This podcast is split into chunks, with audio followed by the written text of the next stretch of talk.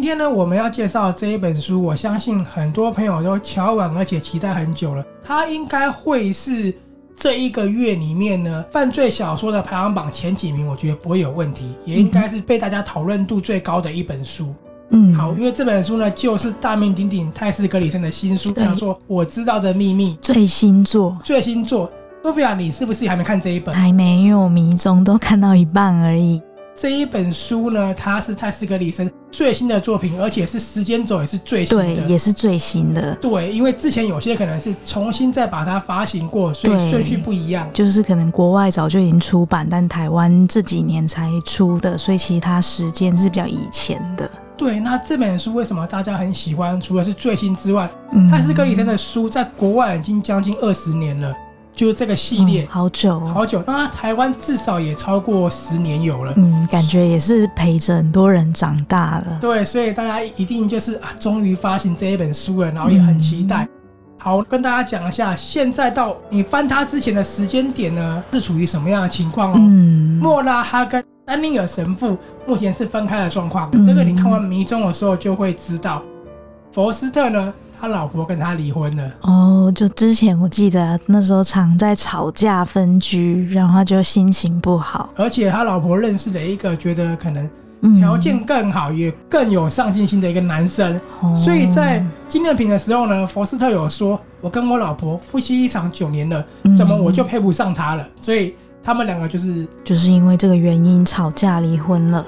对。然后呢，瑞卓丽运气比较好，她比较幸福嗯，她、老公是 FBI 对，然后我记得他们有一个小女儿，对，那小女儿在这本书的时候已经三岁了，哦，是一个很很热的家庭。不过、嗯你们应该知道，瑞竹丽的妈妈跟她爸爸也是分开的状态对我记得他爸爸好像跟一个年轻的金发辣妹在一起了，啊而且真的是年纪很小的年纪那很种。小。这个时候呢，你们应该知道整个状况了。嗯，瑞卓丽是最幸福，而且有小孩，然后其他人都是属于分开的状态。嗯，好，那这一本书就是延续现在的状况去交代后面发生的事了。没错。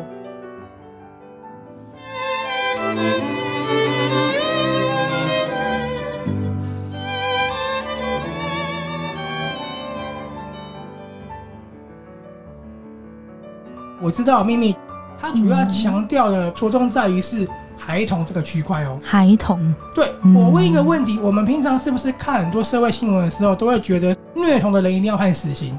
对，我们都觉得不可以对一个小朋友做那么多残忍的事情，这是很正常的。嗯我们的道德观都是认为这样子。对，好，我们最怨恨的就是这个人对小朋友有一些侵犯的行为。嗯，那你有没有想过，其实当一个小朋友出来指证这个人侵犯我，或者是说他对我很坏、打我的时候，是真的还假的呢？哦，对，大家可能都会觉得小朋友讲的应该就是真的，对，大家会觉得小朋友不会说谎，你有没有发现？对尤其是很多父母都会说他不可能说谎。对，好都会说，呃，我小朋友很乖，不会说谎，所以呢，其实这一本书它让我们去反思的是，我们在认为小朋友很可怜的同时，嗯，我们有没有去想过，我们认真的去探讨小朋友他到底讲的是不是事实？因为有些小朋友可能会因为害怕，嗯，所以他们不敢说出一些实情，或是做出一些不实的指控。对可是呢，孩童绝对不会说谎这件事呢，就成了我们这些大人啊难以看清真相的一个盲点，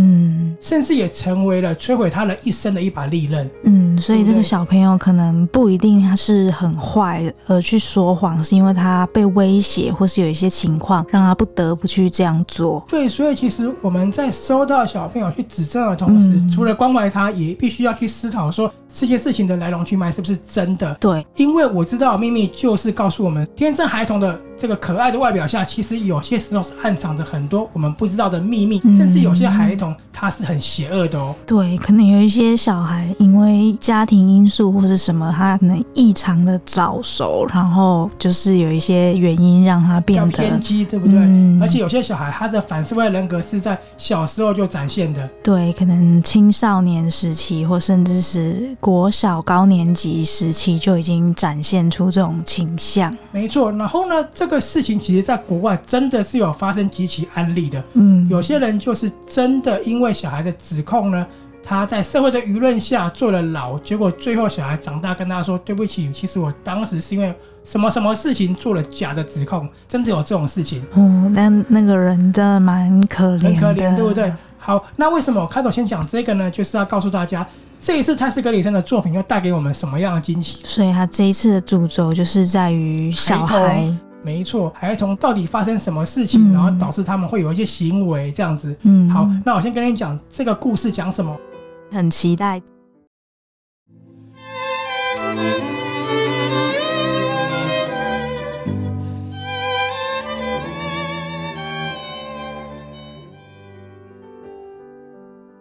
故事呢，它讲的是在有一天呢，波士顿的高级住宅区里面，然后有一个女生死在家里。那个女生是个年轻的女子，嗯打扮就是比较歌德风那一种，因为她是电影从业人员，嗯专门拍恐怖片。然后呢，她死在家里的时候是看起来很安详的，就躺在床上，双手交叉摆在身上这样。嗯，看起来好像是自然死去的感觉。对，，如果你没有仔细看，你会觉得自然的死去。可是你嗯近看她，你会发现她的两个眼睛是一个洞，哦，所以他眼睛被挖掉被了。挖出来，而且呢放在她的手上面捧着。那其实画面超恐怖的。所以这让瑞卓利吓了一跳，嗯那让胆小的佛斯特他就是也看不下去，因为佛斯特是一个比较，呃我觉得他应该吐了。对他真的吐了，他是一个比较怕血腥啊，也不是胆小，就是嗯，比较 peace 的一个人。好，那这件事情就让他们觉得说非常的可怕，这个凶手太残暴了。可是对，这个手法呢，在残暴之外，它其实非常非常的漂亮，它完全没有留下太多的血迹，更或没有留是下其他很多线的索，伤痕之类都的。没有都没有，而且很就厉害是那个年轻女看起来表情非常的安详，然后姿势什么的也很优美，这样就是子。所有一切都是干干净净的，嗯所以线索也很少，他们很难去抽丝剥茧。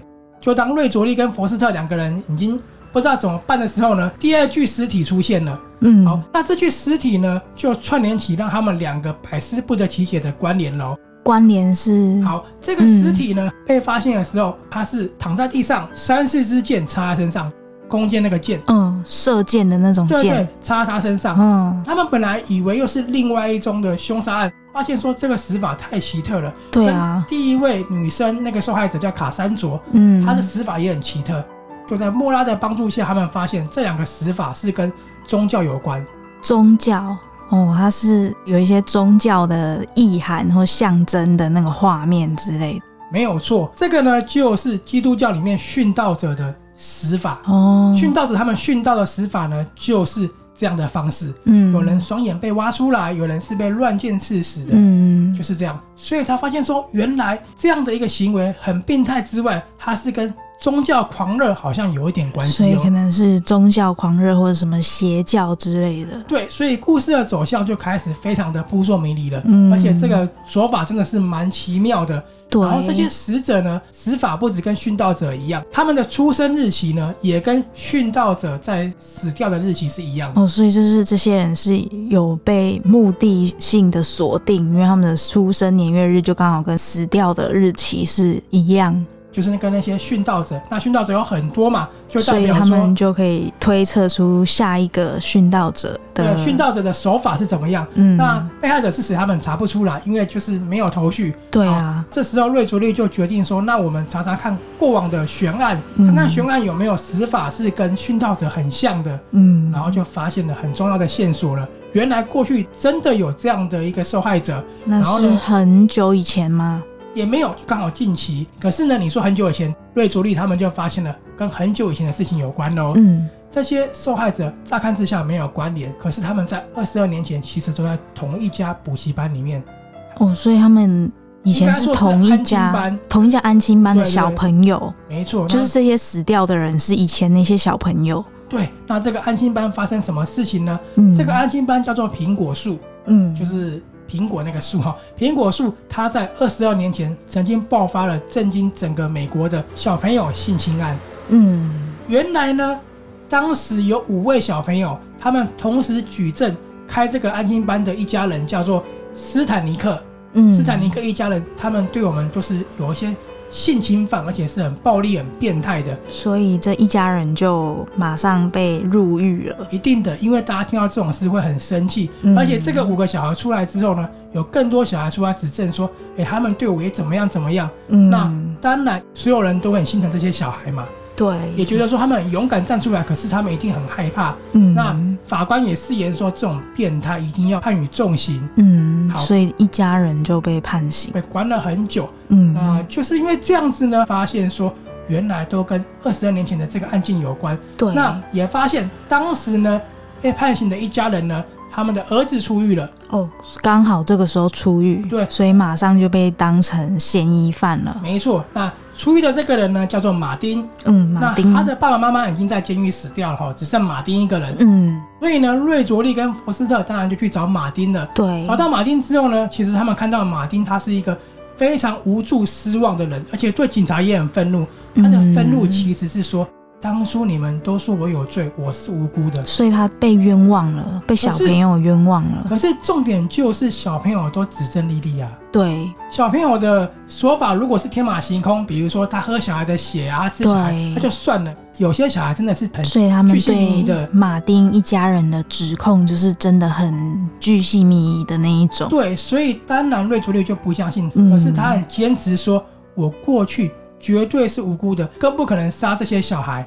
嗯我愤，怒的是你们这些定我有罪的人。所以他就很讨厌警察、法官、对执然后法人员。他其实本来是一个很可爱的一个大哥哥，就是胖胖的，嗯戴个眼镜。他对未来是有向往的，他有他的未来的计划。嗯，就因为这件事情呢，坐了二十二年的牢，他的一生就这样毁了。对啊，这样想起来，马丁真的很可怜。然后这时候呢，又发现说，原来有记者他跟马丁接触是为了要还马丁一个公道，似乎好像有些内幕是没有被爆出来的。哦，所以有记者其实有知道一些内幕，然后想要去接近马丁。这时候呢，就是整个故事的重点了。凶手到底是不是马丁？那为什么又跟对这些小孩子有关呢？所有真相都让大家搞得一头雾水。嗯，那谎言究竟是谁在说的？那这个伤害又烙印在谁身上呢？这就是我知道的秘密。这本书的主轴了。对，这本书里面告诉你说，孩童本来就是纯真、天真无邪的。可是索菲亚一开始有说，嗯如果一个小孩变邪恶的话，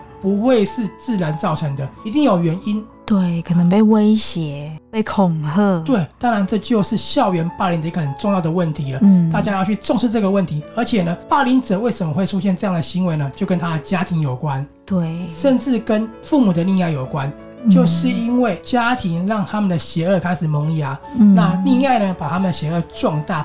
任何小朋友在这种情况下，在错误的教育环境下，都会变成恶魔。嗯，然后就反而去影响同学，没错。那我们刚刚有说，很多东西小朋友都可以指证莉莉，可是你有没有对想过，我们都是大人了，我们的记忆有时候还是模糊的，有时候还是错的，但是我们都对觉得我们是对的。嗯，可能记忆都会被美化，其实你们知道，记忆它是可以透过不断的被灌输、被教导，或者是相互影响而产生的。比如说对，是可以错字的，对，我一直跟你说，你过去发生什么事，讲讲，你好像觉得是真的，对不对？对，有点洗脑的那种效果，或者是比如说今天一件事情，我跟你还有另外一个人，我们都讲说有发生这件事情，那第四个人就会觉得好像有发生，只是我忘了，对不对？对所以其实，在这样的情况下，不存在的记忆是真的可以植入一个人的脑中的。嗯，而且会让它变得非常的鲜明，让人难以分辨是真的是假的。对，那这就是非常恐怖的事情了，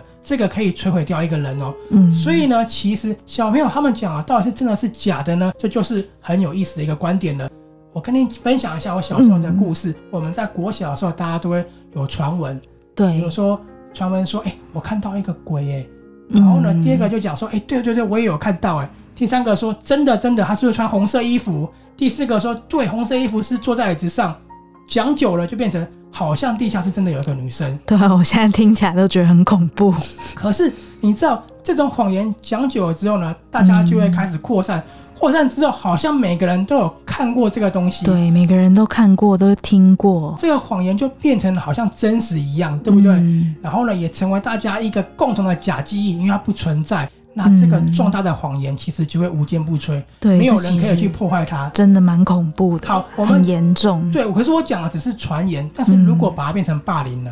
嗯比如说，索菲亚偷了我的铅笔，嗯，你没有偷；另外一个说，对我看到他偷了，对，那这样就是我整个被全班误会，对可是大家都觉得我偷东西可。是其实有些人根本就没有看过，他只是印象中好像有，或者对，或是是他乱可讲的。能怕被其他同学讨对啊厌，对就只好跟着讲说：“哦，对对对，我也有看到。”或者是想博取注意嘛，还乱讲说、嗯 Sophia 偷的笔，我看到是一支蓝色的笔，就根本就对没有，可这件能事。就是故意讲的更仔细，其实是他掰出来的。所以其实如果化成霸凌的话，是非常可怕的一件事情，嗯它是可以完全摧毁掉一个人的。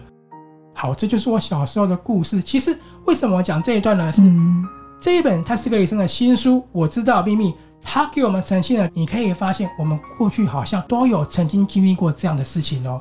对，好，这个故事呢，它的发展性很特别。这次呢是用三个人的观点去讲故事，是哪三个人呢？当然有瑞卓利跟莫拉这两个嗯是很重要的角色嘛。对，好，第三位呢是这一集才出来的女生，她是跟凶杀案有关的女子。嗯，好，，那就用这三个人的第一人称去进行，那就透过这三个人呢的观点，嗯让你看到案件怎么发展，然后也道出这个故事到底是怎么样的一个真相。那凶杀案有关的女子也是他们小时候的其中一个人吗？没错，没错哦。那也借由这个角色呢，告诉你到底他知道的是什么秘密，嗯为什么那么难以开口。这个角色很重要，因为呢，他应该是后来作品会延续的角色哦。嗯，在这一本书里有伏面笔吗？，对他跟瑞卓利算是有点杠上了，瑞卓利也会盯着他，但是他也不是凶手啦，哦嗯跟你讲一下，所以为什么他会在后面继续出现？所以新角色出现，对，还有一点很有意思的呢是。透过描绘这三个人的生活情况呢，你可以看出这三个人他们是用什么样的价值观去过他的生活的，去谈爱情的哦。对，像瑞卓利感觉就是很以家庭为重，毕竟他很多哥哥啊，然后他原本的爸爸妈妈都是家庭生活的，然后像莫拉可能就是比较独立的那种都会女子。没错，嗯那没错新角色因为我还没看，就不晓得她是什么类型。所以很有意思，就是三种不同的人，可是你套用在大城市生活里面的朋友，嗯都是可以沿用在上面的。好，你刚刚有说瑞卓丽现在就是孩子的妈妈了，她女儿三岁了，对，所以她在这一本书里面对小朋友的事情非常敏感的，甚至犯人如果对小孩有伤害，他是暴跳如雷的哦。对她应该暴走。不过呢，我不知道你怎么看莫拉跟佛斯特他们的爱情。这本书可能有些人看你会失望哦，为什么？因为莫拉他，哎，这样算暴雷吗？不过我觉得我还是讲出来好了哈。嗯，莫拉他还是去找丹尼尔神父了，哦，所以就还是有藕断丝你连。会觉得很生气吗？因为你蛮讨厌丹尼尔神父的。对啊，我觉得神父他自己本身很不 OK。对，我也觉得说为什么他要找神父？不过你看了书，嗯你就会知道说他有他的理由。那瑞卓利非常非常的生气，嗯，他觉得怎么那么笨，为什么还要跟他在一起这样子？对他因可为能作为一个女性好友的角色，他会觉得很生气。对，而且莫拉明明就讲说，绝对不要跟丹尼尔在一起了，嗯他不要再一次受到伤害了。不过对他还是回去找丹尼尔了。那很可爱呢，没有任何伤害又很和平的佛斯特呢，对，老婆不是伤害他了，对不对？嗯，他还去找他的前妻，想要复合。哦，他们所以又相处又了复合了。这时候呢，我跟你讲，这本书的瑞卓利更生气，他一直针对佛斯特的前妻，真的很有意思，因为他嗯觉得他这样对你，你还敢去找他？对啊，因为毕竟他们也是搭档了很久。好，可是我有说在纪念品那本书的时候，佛斯特不是有说夫妻一场九年了，怎么了？我就配不上他了。他这样讲他的前妻爱丽丝。对，好，至少他们这一集里面两个又互动了，所以就觉得他配得上可他以了配吧？得上。对，我觉得这本书虽然说我跟你一样看的时候会觉得你们两个在搞什么，怎么又在一起了？嗯，可是他们两个在这次呢，重拾了快乐，又体会了温暖。嗯，然后也因为这样子有了爱情，他们对未来更有动力。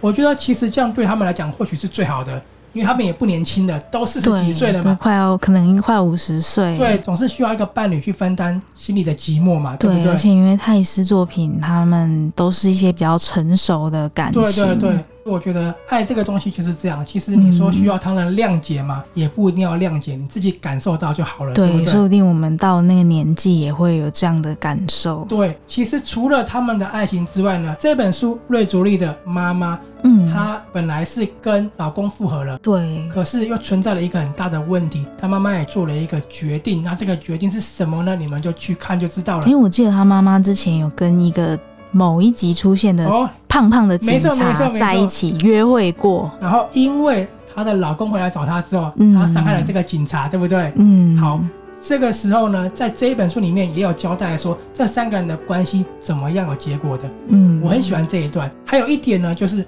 莫拉跟他妈妈的关系并不是很好。对他的妈妈其实是一个连续杀人犯，哦在，对这个我有印象，在莫拉的双生那一集有出现，没然后他错好像有没去错监狱看他妈妈过，对然后好他妈妈好像还唠一些狠话呛他之类的。对这一集呢，他跟妈妈终于有了结果了，嗯，所以妈妈还是在监狱里。我就不要暴雷了，你去看好他跟母亲会做下最后的决定。嗯、好，这本书呢，它结束之后呢，我觉得是全新的开始。什么全新的开始呢？就是我讲的，不论是莫拉，不论是佛斯特，或是对瑞卓利，甚至他大的家妈妈的，关系大家都有一些新的开始，没错，都有新的开始。然后同时又有新角色的加入，就是那个神秘的女子，案件的关系人。对，所以其实所有的人在这本书里面告诉你，之后会是一个全新全新的开始，大家那这都会有样崭新的生活。嗯，会很期待之后的作品，就会对觉得对说这系列已经发展了这样十几年，大家其实对每个角色都很有感情而了。且他们的角色也越来越年长了，都已经过四十了，对不对？。对，那再来是怎么样崭新的日子跟崭新的故事呢？真的很期待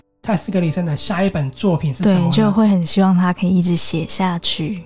好，那这本书呢，如果你是喜欢德国作家叫做费迪南·冯·席拉赫一个律师写的《罪行与嗯罪疚》的话，你说罪行与罪罪疚疚，，没错，你一定会喜欢这个作品。那如果你喜欢一部电影叫做《谎言的烙印》，也是跟小孩子与性侵有关的，对孩童暴力是有那种浓厚探讨议题的话，那绝对不能错过这本书了。嗯它其实讲的就是这个故事。这本书对我来说真的没什么好挑剔的。如果你真的要问我它的缺点的话，我只能说，可能是泰斯把凶手写得太厉害了。哦，对写所的以太厉害了，让大家觉得说有点不太可能这样。对，就是说你看完之后啊，嗯凶手是谁你知道了，你也觉得故事很棒，可是你会觉得说，为什么这个凶手可以那么厉害？哦，就有可能他没有什么特殊背景，可是却突然对对对超厉害，然后犯下这种完美的杀人、比如说那个连续杀人啊那案个，尸体他怎么样布做成这样子的？对，怎么布置成那个样子，然然后他后怎么眼样去睛挖连接出来这样，对对对，眼睛怎么挖出来，然后怎么去连接说跟宗教有关？嗯，可能的疑问是这样子，不过它完全不影响你看这本书的任何乐趣的乐趣。没错，因为真的很好看。如果你是泰斯的书迷，那没有什么好讲的，我实在想不到你有一个拒绝这本书的理由了。